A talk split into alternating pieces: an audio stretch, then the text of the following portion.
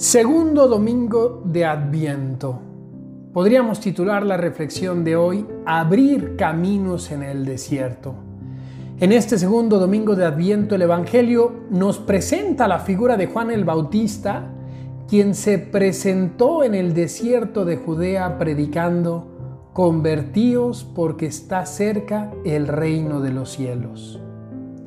Dice el Papa Francisco, el creyente es el que al estar cerca de su hermano, como Juan Bautista, abre caminos en el desierto, es decir, indica perspectivas de esperanza incluso en esos contextos existenciales impermeables marcados por el fracaso y la derrota. ¿Qué significa, queridos amigos, abrir caminos de esperanza en el desierto? Es la pregunta que quisiera invitarles a que reflexionemos en este segundo domingo de Adviento. Abrir caminos en el desierto, desde mi punto de vista, significa ante todo creer que a pesar de que mi corazón esté muchas veces en un desierto por una debilidad, por una caída, por una miseria, puedo convertirme puedo crecer, puedo volver a Dios, puedo volver a la iglesia. Abrir caminos en el desierto significa también ver la potencialidad de bien que hay en cada persona, más allá de sus defectos, de sus oscuridades personales, de sus fragilidades, de sus miserias.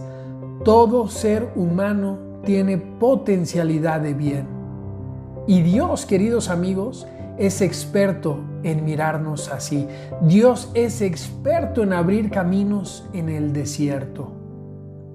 Abrir caminos en el desierto significa ver la potencialidad de bien que hay en todo ser humano y especialmente en los que piensan distinto a nosotros, en los que a veces hemos juzgado por ser diversos, en alguien que vive temas de política, de economía, incluso de moral, de modo diverso al que nosotros consideramos correcto o tradicional. Significa abrirnos de nuestros esquemas rígidos para ver que el Espíritu Santo sopla donde quiere, cuando quiere y a quien quiere. Queridos amigos, pidamos en este segundo domingo de Adviento ser como Juan Bautista, creyentes que al estar cerca de nuestros hermanos, somos capaces de abrir caminos en el desierto. Y les mando mi bendición en el nombre del Padre y del Hijo y del Espíritu Santo. Amén.